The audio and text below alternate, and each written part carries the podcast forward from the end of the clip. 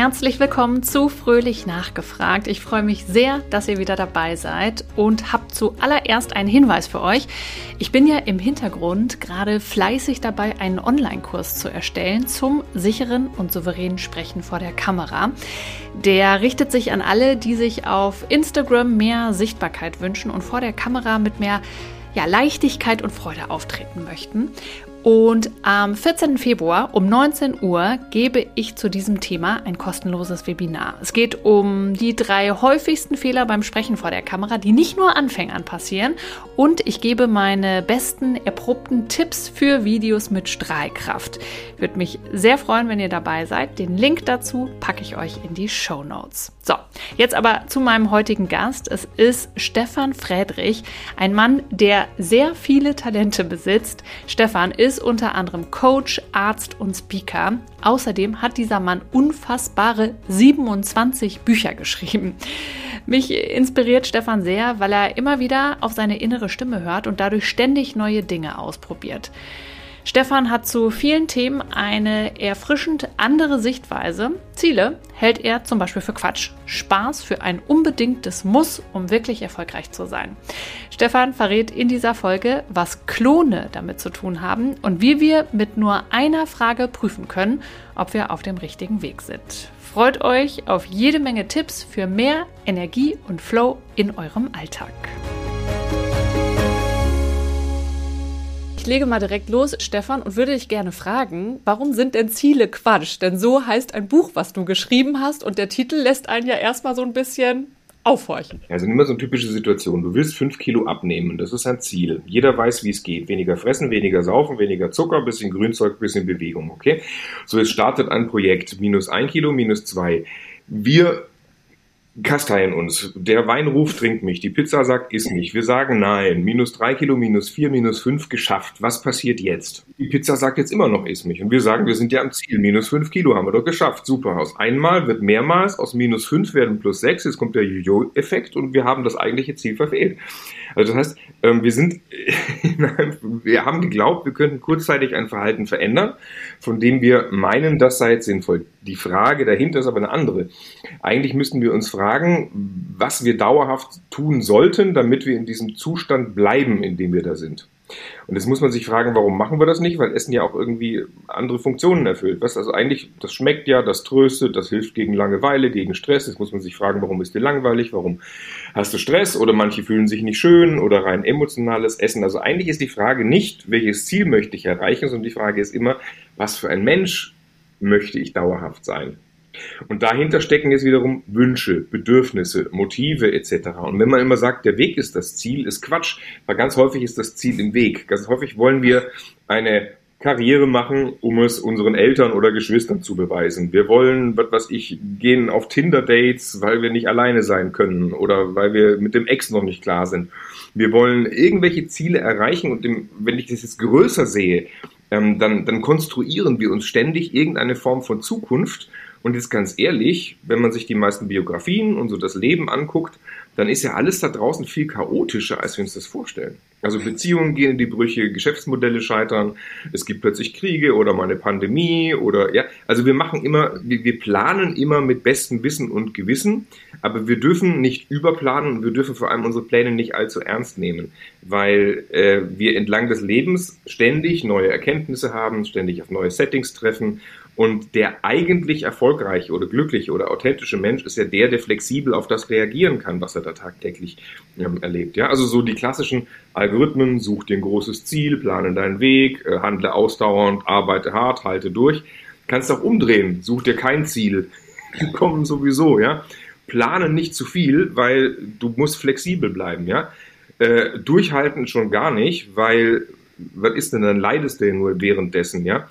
Und äh, hart arbeiten, ich finde hart arbeiten scheiße. Ich habe lieber Spaß mit dem, was ich mache. So. und, und das ist halt äh, komplett konträr zu dem, was wir so im, ich sag mal, normalen Ausbildung, Business, äh, was wir uns so, so vorstellen. Also mhm. ja, in dem Moment, wo wir glauben, dass wir die Ziele brauchen, verlieren wir Flexibilität, auf die Realität zu reagieren. Und es gibt ganz häufig diesen, diesen Denkfehler Menschen, die irgendwo schon mal erfolgreich sind, die machen im Prinzip nichts anderes, als dass die spielen. Also die, die, die verfolgen ihre eigenen Leidenschaften und äh, bauen dann halt irgendwas auf. Und wenn man die hinterher fragt, warum bist du erfolgreich geworden, sagen die Ziele. Ja, aber klar, das sind halt ihre Ziele. Das ist halt das, was sie antreibt. Und wenn du, was, wenn du so ein Kind anguckst, was es laufen lernt, das Kind sagt nicht, ich muss bis zum 31.10. 10 äh, Meter in 8 Sekunden zurückgelegt haben, sondern das Kind lernt laufen mhm. sowieso. Das stolpert sich entlang. Ich glaube, wir irren uns im Leben empor. Und, und deswegen, dem Kind sagt man ja auch nicht, ja, du bist jetzt hingeflogen, lass mal, ne? Also probier's nicht doch mal. Bleib, bleib liegen, laufen ist deine Sache nicht. Nee, sagen wir nicht, sondern wir sagen, ey, gut machst du das und das Kind macht sowieso. Und wenn wir diese spielerische Leichtigkeit, diese Neugier auf das, was da alles eigentlich geht, wenn wir die behalten, dann haben wir Dopaminausschüttungen, haben ständig neue Projekte, wir sind eigentlich immer irgendwie drauf und denken, geil, hier ein Projekt, da eine Mission, super, super, super. Und das ist die Lebendigkeit, die erhalten bleiben kann die aber durch zu starre, enge Pläne einfach abgewürgt wird. Und wenn jetzt manche Menschen zu sehr auf Ziele programmiert sind, weil sie das brauchen im Job oder weil sie eine sehr rigide Ausbildung erfahren haben oder so, dann trainieren die sich häufig so eine Art Lebendigkeit ab oder so eine Lebensfreude ab. Und das ist sehr schade. Oh wow, da war jetzt so viel drin. Ähm, das müssen wir mal in unsere, in die Einzelteile so ein bisschen zerlegen, Schritt mhm. für Schritt, weil das klingt bei dir jetzt so leicht, aber ich glaube, man muss da schon so ein bisschen innere Arbeit machen, um dahin zu kommen, was du gerade äh, so beschrieben hast. Fangen wir mal an, zum Beispiel mit dem Thema, äh, du hast es gerade so ein bisschen umrissen, so ja, hart arbeiten macht gar keinen Sinn, ich habe lieber Spaß im Leben. Äh, das hört sich jetzt erstmal so cool an. Du sagst in deinem Buch, wenn wir uns so sinngemäß ne, für etwas zu sehr anstrengen müssen, um es zu erreichen, dann könnte es eventuell sein, dass es nicht das Richtige für uns ist. Finde ich super spannend, weil auch das hast du gerade schon mal so angerissen in der Gesellschaft. Also ich kann sagen, ich habe was ganz anderes mitbekommen. Nur die Harten kommen in den Garten, du musst Leistung bringen, immer dranbleiben. Wenn du noch nicht gut genug bist, arbeite hart, so lange, bis du dann eben da bist, wo du hin möchtest. No pain, no gain, so ein Genau. Ich frage mich jetzt aber, könnt mir vorstellen, dass der eine oder andere zuhört und sagt so, klingt ja alles schön und gut, ihr zwei. Äh, würde ich ja auch total gerne machen, ist aber komplett unrealistisch in unserer Gesellschaft. Was würdest du denen sagen? Ist nur deswegen unrealistisch, weil man sich das nicht traut, weil man das nicht merkt. Weißt du? Also ich bin jemand, der sehr zielstrebig durchaus, aber ich ähm, bin halt sehr zielstrebig in den Dingen, die mir Spaß machen. Und dann bringe ich da Leistung. Aber jetzt stell dir vor, du hast so ein Mindset, wo du denkst, okay, du brauchst jetzt ganz sicher, zum Beispiel für die nächste Karrierestufe, die und die Zeit, wo du durchhalten musst. Dann hältst du durch und du machst irgendwelche Projekte, die du eigentlich gar nicht magst, hast Kollegen, die du scheiße findest, oder du hast eine Beziehung, wo du sagst, wir müssen irgendwie festhalten oder so. Oder, oder, oder sagst, okay, jetzt habe ich den Trainingsplan für den Marathon, weil ohne geht's nicht. Äh, dann bist du die ganze Zeit dabei, dich irgendwie zu kasteien. Äh, dabei, wenn du jetzt Kindern zuguckst, warum haben Kinder so viel Energie?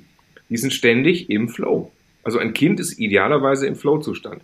Und äh, irgendwann mal kann man das schon schnallen, dass es eigentlich jeder Mensch hat sein eigenes Zeitgefühl, seinen eigenen Rhythmus, die eigenen Themen, die ihn interessieren. Und in dem Moment, wo du etwas machst, was dich wirklich interessiert, wo du dafür brennst, hast du mehr Energie, hast du mehr Leistung. Und wenn du jetzt noch für dich spürst, wann die gerade da ist, die Energie, dann machst du was. Wenn die gerade woanders ist, die Energie, dann machst du was anderes dann ist es ein viel eine viel intuitivere Art zu, zu leben, als wenn du morgens aufstehst und sagst, okay, jetzt gucke ich mal in meinen Kalender, hier Meeting 1, 2, 3, dazwischen muss ich das und das und das machen, weil genau das einerseits dein Lustprinzip komplett untergräbt. Du hast einfach, du, du musst, du machst, du bringst dir beide Dinge dann zu machen, wenn sie gemacht werden müssen, nicht wenn du Lust darauf hast.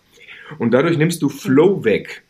Flow ist das, wenn Menschen äh, in diesem, in diesem Leistungs- und Lusttunnel sind und äh, produktiv vor sich hinschaffen, äh, teilweise stundenlang ohne müde zu werden, weil sie den Eindruck haben, zu spielen. Ja, also immer so an der Grenze zwischen Überforderung und Unterforderung, sich immer so ein bisschen herausfordern, nicht wissen, was rauskommt, aber sofort sehen, wenn ich was mache, dann, dann habe ich da ein Ergebnis. So, und, und Flow ist eigentlich das Produktivitätsprinzip Nummer eins im Leben. Also schmeiß dich mit Leidenschaft in irgendwas rein. Wenn du Kindern zuguckst, die sagen nicht, ich spiele nur von 9 bis 17 Uhr, darüber hinaus gibt es ein Burnout-Syndrom, ja. Und, und die wollen auch nicht ins Bett, weil wenn die ins Bett gehen, ist ja der Tag vorbei. Das, da ist der Spaß weg. Und, und das, wir ticken anders. Wir sagen, oh mein Gott, jetzt muss ich acht Stunden schlafen oder sieben Stunden und so und so und, und morgen wird's wieder hart und äh, ja, hoffentlich ist bald Wochenende. Das ja. ist scheiße. Ich äh, stimme dir absolut zu. Es ist, glaube ich, tatsächlich, da muss dann jeder sich die richtigen Fragen stellen, wenn er zum Beispiel in einem Angestelltenverhältnis ist, ne, wie kann ich das für mich umsetzen oder ist das noch so das Richtige? Was könnte ich ansonsten machen? Also das ist da an der Stelle wichtig. Ich finde es aber spannend, was du gesagt hast, denn mein allererster Chef beim Radio, ne, da war ich nicht mal 18 und habe da so meine ersten Schritte gemacht. Und ich habe mir viel Sorgen gemacht. Das ist ja auch so äh, Quatsch, so nach dem Motto, ja, das wollen so viele machen, kann ich da Fuß fassen? Bin ich überhaupt gut genug? So diese Fragen. Mm, und da hat der mich angeguckt und hat gesagt, wenn du für was brennst, dann wirst du gut genug sein und ich sehe, dass du brennst. Also mach dir keine Sorgen ist halt leider nicht das, was man beigebracht bekommt. Weißt du, du gehst durch die Schule, dann lernst du, oh ja, in Mathe nicht ganz gut, hier lese Rechtschreibschwäche oder äh, Mist, die letzte Geschichtsarbeit verhauen und eigentlich so, also wir kommen eher mit so einem Preset von gefühlten Inkompetenzen, äh, werden wir ins Leben entlassen. Und, und Schule ist ja auch so ein typischer Ort, wo du eigentlich auf eine angestellte Tätigkeit in einem sicheren Umfeld vorbereitet wirst. Jetzt haben wir aber die VUCA-Welt, ja, alles ist irgendwie volatil, wir wissen nicht, wir wissen nicht, was passiert.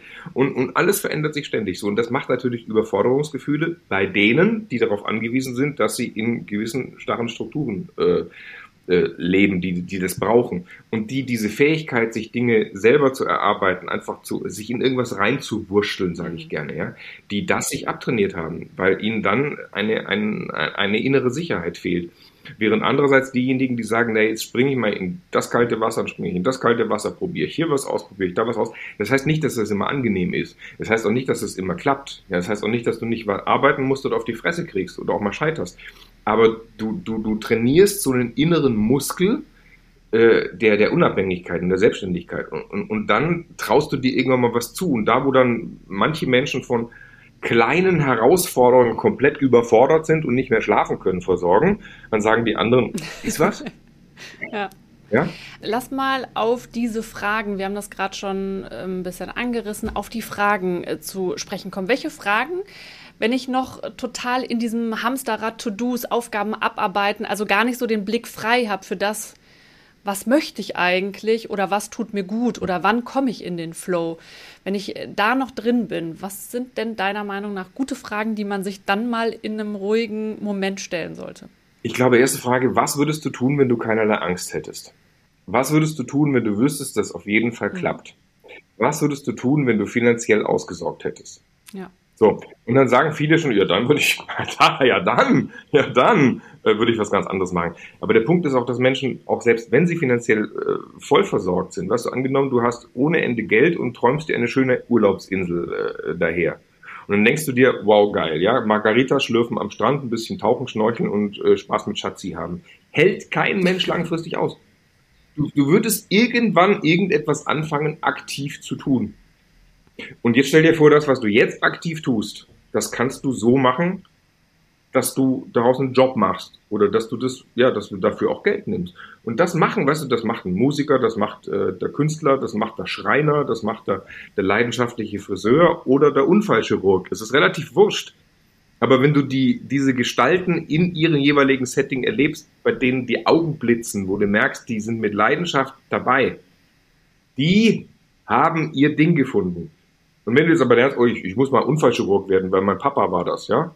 Aber ich finde es eigentlich irgendwie blöd und OPs mag ich eigentlich gar nicht oder ich muss dieses oder jenes machen, dann, dann, dann verleugnen die Menschen häufig einen Teil von sich selbst. Und das, was dann ähm, im, im Leben halt sehr oft leider passiert ist, du baust dir was auf, dann hast du irgendwie Familie, dann hast du einen Job, dann hast du Karrierepläne, dann hast du die und dann stimmt äußerlich alles.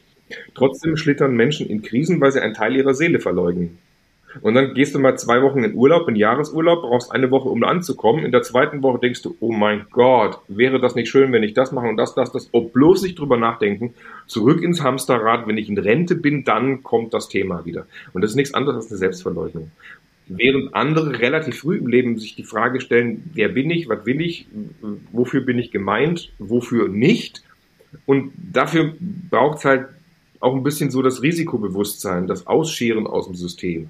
Ja, wie viele Menschen machen sich Sorgen oder, oder Kinder schon, oh scheiße, ich habe eine schlechte Note in der Klausur, dann beeinflusst mein Abi, dann kriege ich den NC nicht, dann kann ich das nicht studieren, dann ist meine Karriere vorbei, kriege ich nicht den besten Uniplatz und dann ist mein Leben verkackt. Ja, so, was ist das für ein furchtbarer mhm. Stress?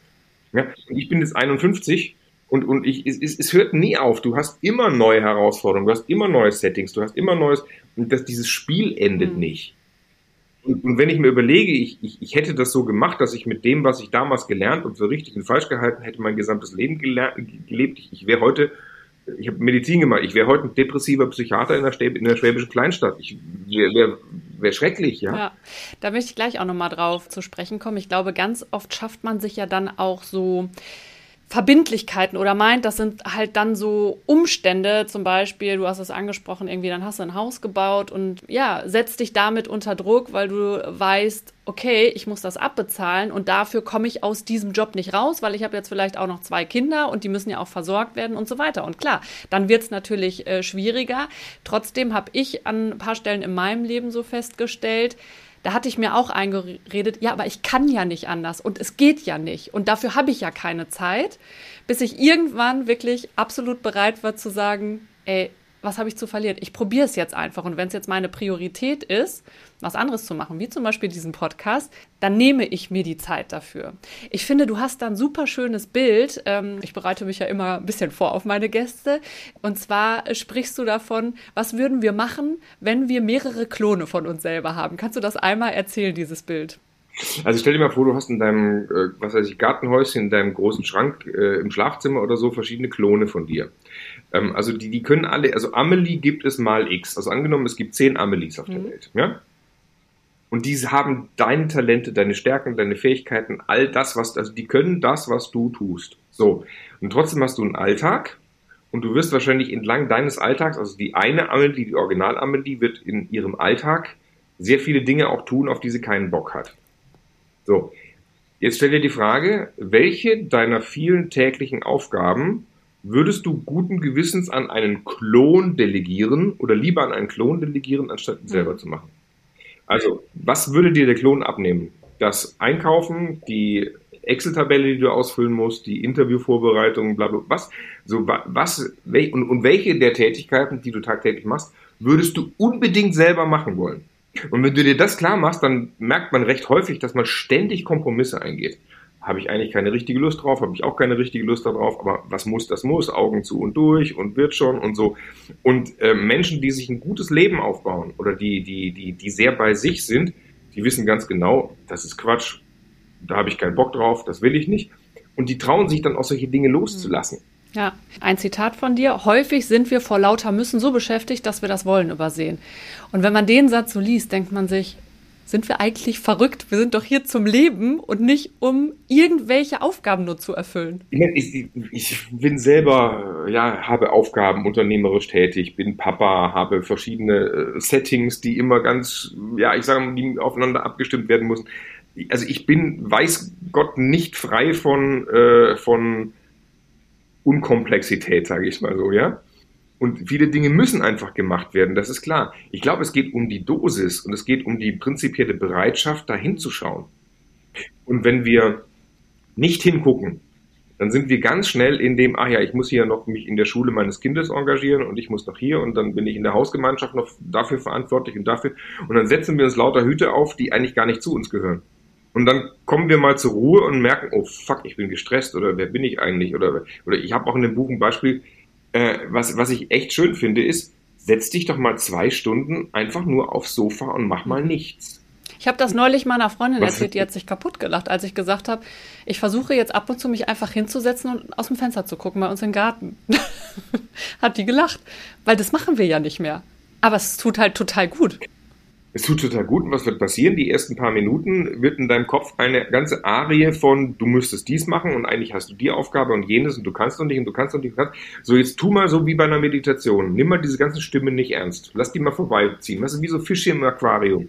Geh mal raus in eine andere Perspektive. Sag, das sind so Fische, die so, ich nehme die Gedanken nicht ernst. Die kommen und gehen und ah ja, ich sollte, ich sollte, ich sollte, ich müsste, ich müsste, ich müsste, aha. Mm, mm, mm, also entkopple dich mal von dem und dann warte mal, was passiert. Hm.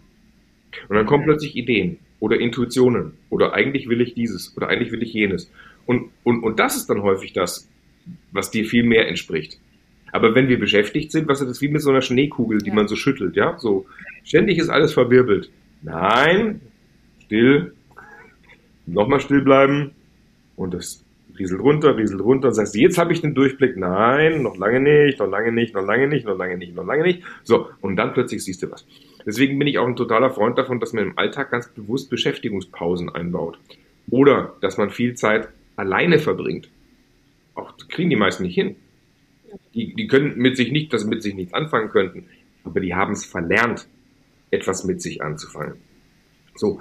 Und diese ganzen Dinge, die merken wir in Ruhe, die merken wir nicht, wenn wir beschäftigt sind. Das ist für mich auch der totale Schlüssel gewesen. Ähm, also ich bin Profi darin gewesen, alles komplett zu perfektionieren. Beim Autofahren noch schnell telefonieren, am besten so mehrere Sachen gleichzeitig, wenn du irgendwo an der Bushaltestelle stehst, mal eben eine E-Mail schreiben und so weiter. Ich hatte nie Ruhe. Und äh, schon mal gar nicht war ich alleine. Also äh, es gab es in meinem Leben nicht. Punkt. Irgendwann ist mir halt alles so ein bisschen zu viel geworden und dann habe ich mit einer Kollegin gesprochen und die hat mir zum Thema Meditation irgendwie gesagt, probier das mal aus. Und dann habe ich gesagt, ja, habe ich schon, ist nichts für mich. Ich habe dann tausend Gedanken, äh, schaffe ich nicht. Und dann hat sie gesagt, konntest du nach einem Tag Auto fahren? Und ich so, äh, nein. Ja, das musst du üben, ne? Da muss man sich erstmal dran gewöhnen. Und äh, bleib da dran, weil es lohnt sich. Und äh, da kann ich wirklich nur sagen, das stimmt.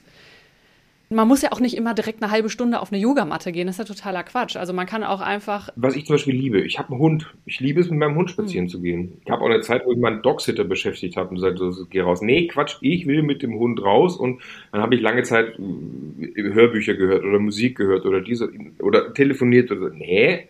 Es ist wirklich nur der Hund und ich spazieren gehen. Fertig, hm. mehr ist es nicht. Ja? Ähm, oder gestern Abend mit meiner Frau ein Gespräch gehabt ähm, mir ist beim Fahrrad was abgebrochen. Der Fahrradreparaturladen, da muss ich das Fahrrad 20 Minuten hinschieben. Sie sagt, ja, delegier es doch jemandem, gib's doch jemandem. Ich sage, nee, ich will mit dem Fahrrad, ich will das Fahrrad dorthin schieben, dorthin bringen, mit dem Typen sprechen und dann nach Hause laufen. Weil in dieser, was weiß ich, unterm Strich netto Stunde ist Pause. Ja. ja, so, das kann man sich in den Alltag einbauen. Und dann ist man auch unterm Strich weniger gestresst. Man merkt immer wieder, das ist wichtig, das ist unwichtig. Und das ist eher so eine Frage von Lebensführung. Ja, und, und, und viele trauen sich das aber nicht, weil das natürlich erstmal gegen die Programmierung geht, die wir uns da hm, beigebracht haben. Absolut.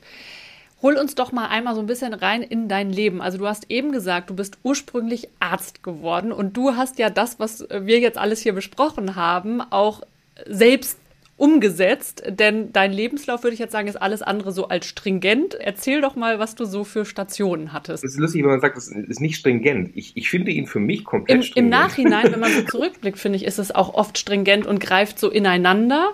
Manchmal, finde ich, denkt man selber, währenddessen man Dinge tut, was mache ich ja eigentlich? Und dann kommt so alles, diese unterschiedlichen Sachen fügen sich irgendwann zusammen. Das finde ich ganz faszinierend. Also ich wollte Medizin studieren, habe das auch gemacht, habe damals aber eigentlich meine eigentliche Leidenschaft war, vor Menschen zu sprechen, zu moderieren.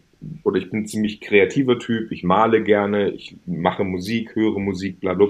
Das habe ich dann so in der ganzen Zeit irgendwie weggedrückt, habe Medizin studiert, so relativ straight, wollte Psychiater werden immer und habe dann aber am Ende dieser Zeit, nach der ersten Zeit in der Klinik, einfach krass merken müssen, das ist nichts für mich.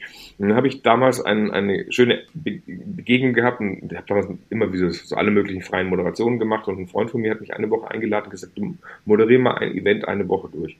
Ich dachte mir, wie Gott, wie, wie geil ist denn das? Wie, wie, was, wie viel Spaß macht denn das? Das gibt's ja gar nicht, das ist ja toll. Und dachte ich, okay, also du bist gerade im falschen Job. Du, du, du machst gerade etwas, du hast etwas, dir etwas beigebracht, was nicht deinem Wesen entspricht. Aber das ist natürlich hart, wenn du insgesamt so ein Jahrzehnt in eine Sache investiert hast und denkst so, ja, das ist es. Nee, das war's halt nicht.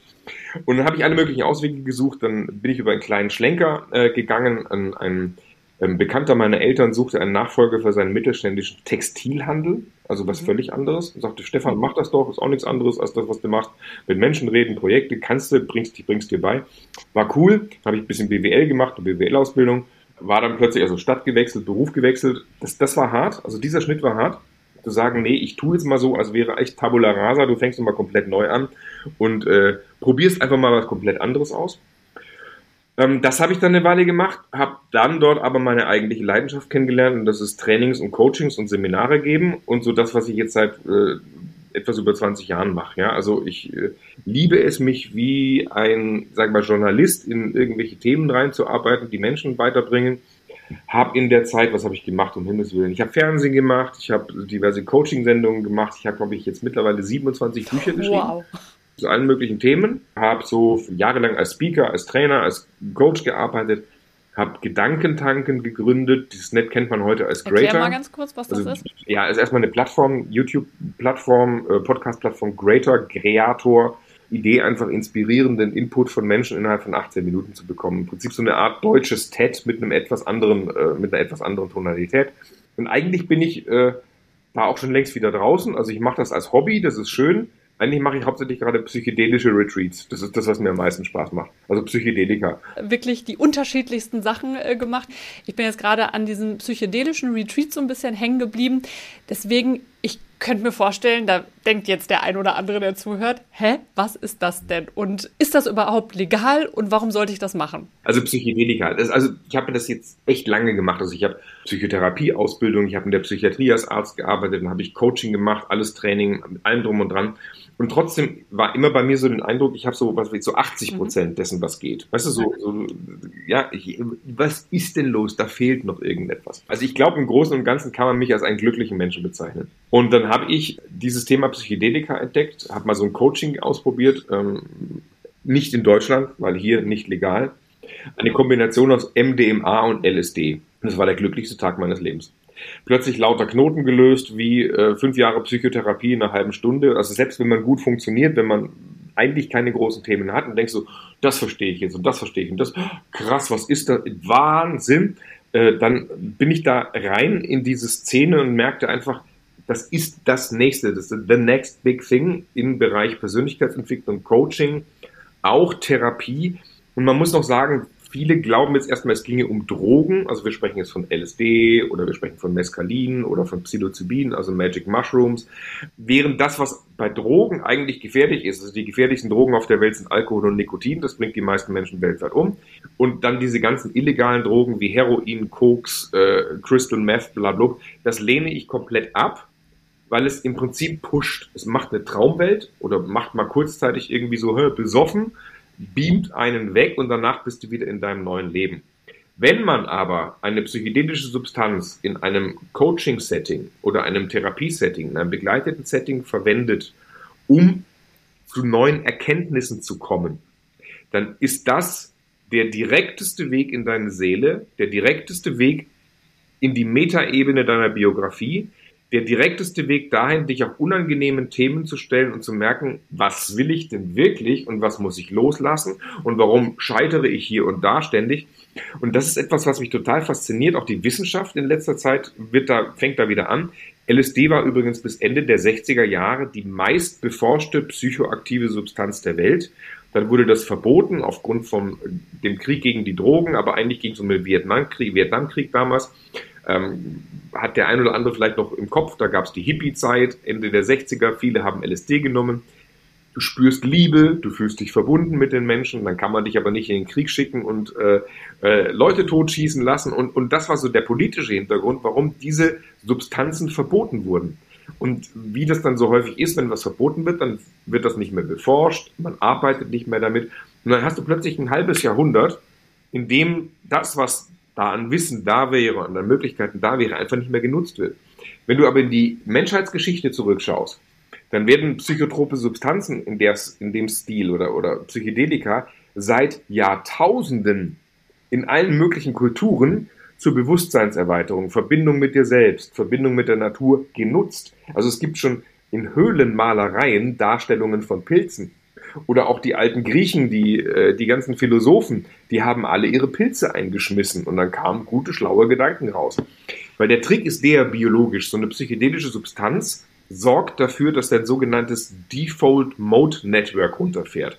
Das ist so eine Gruppe von interagierenden Hirnstrukturen, die deine Ich-Funktion darstellen. Ja? Also du Amelie, ich Stefan. Ja? So, Amelie hat heute das und das zu tun, Stefan hat heute dies und jenes zu tun. Und dann grübeln wir und denken häufig immer enger, immer enger und ich muss, muss, muss, muss, muss, muss, muss. Und eigentlich ist die Lösung bei fast allen Themen, mach dich locker, geh in die Distanz, sei nicht so. Aber je dringender das Problem ist, oder angenommen, du bist depressiv, oder du hast eine Suchterkrankung oder irgendeinen Zwang oder du bist verzweifelt oder du siehst die Lösung nicht, dann neigen wir dazu, uns immer enger in die Dinge reinzudenken. Jetzt nimmst du eine Substanz, die dazu führt, dass du rauszoomst plötzlich ein wohliges Gefühl hast und merkst, oh mein Gott, so schlimm ist das alles gar nicht und wow, ist ja eigentlich total geil, das Spiel hier draußen.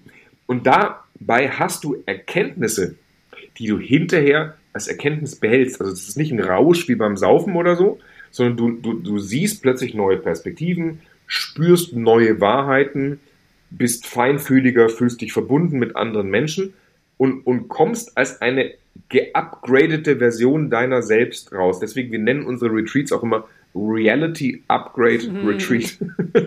wenn, du, wenn du dich jetzt mehrere Tage idealerweise irgendwo an einen ganz anderen Ort begibst, also wir sind zum Beispiel ganz häufig in Mexiko, im Dschungel, in einem schönen Retreat Center, völlig andere Umgebung. Es sieht dort anders aus, es riecht anders, es schmeckt anders, andere Klimazone, du hast Geräusche von Tieren im Hintergrund, du bist in einer anderen Welt. So, und dann bist du mit Menschen zusammen und gehst plötzlich komplett rein in deine Themen. Und es ist scheißegal, bist du Manager, bist du Mama, bist du völlig wurscht, du bist plötzlich nur noch Mensch. Und du nimmst diese ganzen Rollen weg, diese ganzen Erwartungen. Ich muss schick aussehen, ich muss, hab einen Titel oder sowas. Ja, du bist Amelie, ich bin Stefan. Und jetzt begegnen wir uns mal auf einer menschlichen Ebene. So, dann machen wir Coaching-Übungen, also wir begleiten das vor. Und dann gibt es psychedelische Reisen in einem geschützten Setting mit Menschen, die man dann auch sehr schnell echt gern hat und die man, ja, so. Das ist der größte Persönlichkeitsbooster überhaupt. Und es ist toll, da kommen Menschen halt rein, die haben alle, wir haben alle unsere Themen. Ja, wir haben alle irgendwas, ja, so und du machst so eine Transformation und in ganz kurzer Zeit machst du andauernde Verbesserungen für dein Leben. Und das bestätigt mittlerweile auch die Wissenschaft, also zum Beispiel therapieresistente Depressionen. Die haben alles durch. Antidepressiva rauf und runter. Und du nimmst eine Behandlung. Plötzlich ist die therapieresistente Depression mhm. weg. Oder du hast Suchterkrankung. Ich saufe zu viel, ich fresse zu viel, ich die, so, was kompensierst du? Irgendwas kompensierst. Jetzt kann man zur Verhaltenstherapie gehen sein Verhalten reflektieren und so weiter. Der Punkt ist, du kommst nicht dahin, dass du sagst, ja, aber ich spüre das nicht, diese, ich, ich will trotzdem fressen und saufen und so. Aber jetzt machst du einen tiefen inneren Ent Entwicklungsschritt, Wachstumsschritt und sagst auf einmal, ich brauche das nicht mehr. Oder viele Depressionen. Viele Depressionen sind, wenn du so willst, posttraumatische Belastungsstörungen. Weil irgendwas im Leben zu irgendeinem Zeitpunkt passiert ist, was dir wehgetan hat. Und dann kommst du in Vermeidungsverhalten, in Ausweichstrategien, in, in ja, ich drücke den Schmerz weg, obwohl da noch was ist. Ja, man funktioniert im Leben, man, man kämpft sich so durch, aber man guckt nicht mehr hin, wo kommt es mhm. denn her? Und jetzt siehst du auf einem psychedelischen Trip, ja, Moment, da ist ja das und das und das passiert und da konnte ich so und so und so. Und da kannst du alles Mögliche machen. Du kannst Antidepressiva schlucken oder regressive Hypnose oder du kannst Yoga, Achtsamkeit. Meditieren üben. Du müsstest 20 Jahre nach Tibet auf den Berg klettern, um diese Erkenntnistiefe zu haben, die du unter Psychedetika haben kannst. Also dieses Thema, das wird in den nächsten Jahren richtig, richtig kommen. Und weltweit bereit gibt es ähm, sehr viele Legalisierungsbestrebungen. In vielen Ländern ist das mittlerweile zugelassen und ist völlig hm. State of the Art. Viele amerikanische Bundesstaaten sagen, ja klar, wir machen Ayahuasca oder ja, bei uns sind Pilze wieder erlaubt. In Holland, du musst nur in die Niederlande fahren, da darfst du Magic Mushrooms im, im Laden kaufen. Jetzt hat gerade Australien MDMA als Therapieform zugelassen. Ja, also es, es, die, diese Bewegung ist nicht mehr aufzuhalten und die Wissenschaft sagt ganz klar, das ist eigentlich ist das Irrsinn, es ist totaler Irrsinn, Menschen in teilweise einer überdepressiven Gesellschaft diese Dinge vorzuenthalten. Ja. Also man spürt absolut deine Begeisterung äh, für das Thema. Ich arbeite ja bei Deutschlandfunk Nova auch in den Wissensnachrichten. Dann ähm, analysieren wir immer wissenschaftliche Studien, wirklich von den renommiertesten Zeitschriften überhaupt. Und da bin ich vor einiger Zeit äh, tatsächlich auch auf eine Studie gestoßen und habe dann weitergehend recherchiert. Und zwar war es eine Studie, wo sie mit Testpersonen untersucht haben, wenn man ihnen Psychedelika geht. Es waren schwerst depressive Menschen die sozusagen so ein bisschen austherapiert waren. Also man kam da nicht weiter und dann ähm, sind psychedelische Substanzen angewendet worden und das hatte einen wahnsinnigen Effekt. Also ähm, das fand ich ganz beeindruckend. Also da gibt es inzwischen wirklich diverse wissenschaftliche Studien von ganz renommierten Wissenschaftlern. Das nur mal so zur Einordnung.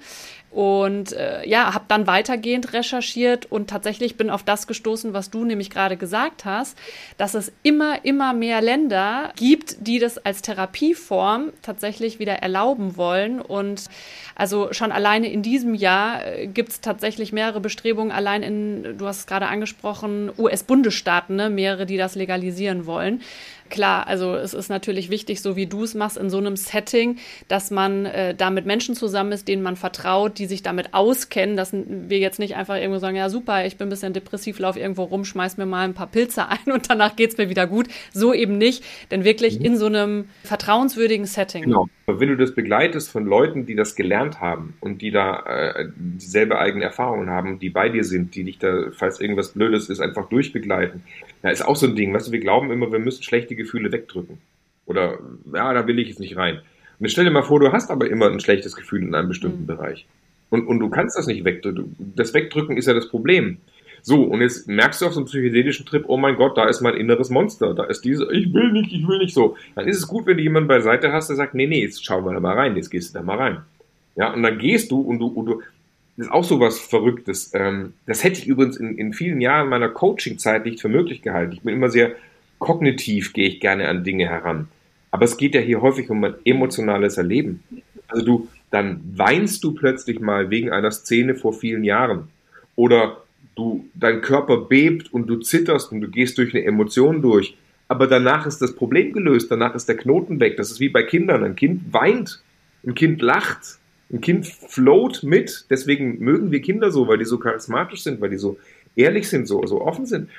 Aber das kannst du als Erwachsener auch noch. Das, Aber das, Stefan, das da muss ich einmal einhaken, ja? also weil es mich wirklich interessiert. Also ich äh, habe dann irgendwie eine Erkenntnis oder eine Emotion. Also vielleicht kommt mir sogar ein Ereignis, was ich völlig vergessen hatte, was so in meinem Unterbewusstsein war. Und das war ein Hauptproblem, dass ich zum Beispiel mich immer wieder schlecht gefühlt habe. Aber äh, beschreib mir bitte einmal äh, nach dem Trip, ist das einfach weg oder kann, äh, arbeite ich dann nach dem Trip damit weiter? Also du, natürlich solltest du das nach dem Trip irgendwie weiter einordnen. Also das ist auch danach im Leben immer wieder eine Sache, wie ordnest du es ein, aber du hast plötzlich ein anderes Instrumentarium. Du siehst plötzlich neue Perspektiven. Mhm. Ja? Und was bei vielen total ausreicht, ist auch den Trip an sich zu haben. Auch selbst wenn du viele Dinge nicht verstehst oder nicht logisch einordnen kannst, merkst du hinterher, ich bin irgendwie leichter, ich habe mehr Energie, es ist irgendwie anders als vorher. Und, und dann treffe ich tendenziell andere Lebensentscheidungen, Dinge, die mir gut tun, man ist mehr bei sich. Und das ist völlig abgefahren, weil, weil plötzlich diese, diese, diese Überprogrammierungen, diese geistige Enge weg ist. Weil du dir plötzlich erlaubst, wieder außerhalb deiner eigenen Denkrillen, die du dir beigebracht hast, Entscheidungen zu treffen. Und du dann mehr bei dir bist. Also das geschieht häufig automatisch. Und selbst wenn es währenddessen zu unschönen Erlebnissen kommt, konfrontiert dich das häufig dann mit irgendwelchen Themen, wo du sagst, ja, da laufe ich seit, seit 20 Jahren davor weg. Das ist abgefahren, das ist wirklich abgefahren. Ähm, aber jetzt nicht Angst bekommen davor, ja, weil, weil äh, den, den meisten geht so, dass sie das total genießen. Ja, das ist wie so, eine Urlaub, so, so, ein Stück Urlaub von einem selbst. Das ist ein sehr schönes Bild. Also ich glaube, allein darüber könnten wir jetzt noch ewig sprechen. Ich würde aber ganz gerne noch, weil dieser Podcast ja auch sich viel um das Thema Kommunikation dreht und das ja wirklich auch dein Steckenpferd ist, noch mal einmal mit dir über Bühnenauftritte sprechen. Und zwar würde mich mal interessieren, du hast auf so vielen Bühnen vor Tausenden von Menschen gestanden. Du hast mit den allerbekanntesten Leuten in Deutschland und auch äh, teilweise weltweit auf der Bühne gestanden. Was ist für dich eine charismatische Person auf der Bühne? Für mich ist eine charismatische Person auf der Bühne jemand, der etwas Relevantes erzählt. Und das mit im Eigenantrieb, nicht um irgendwo Geld zu verdienen oder äh, die Leute zum Lachen zu bringen oder zum Weinen. Also wenn du ohne Eigennutz für ein Thema brennst und das Publikum das spürt, dass du eine Message da teilen möchtest, dann ist auch ziemlich egal, ob du jetzt eine gute Technik hast als Redner, wie du deine Hände hältst, ob du äh sagst oder dich am Kopf kratzt währenddessen. Wenn die Leute das Gefühl haben, da spricht jemand aus voller Überzeugung über etwas Relevantes, dann hören Sie mhm. zu. Wir wollen ja was rausziehen, was uns irgendwie was bringt. Wenn du merkst, da ist jemand, der brennt für ein Thema, der spricht über etwas, was jeden oder viele direkt betrifft, das ist es, worum es geht.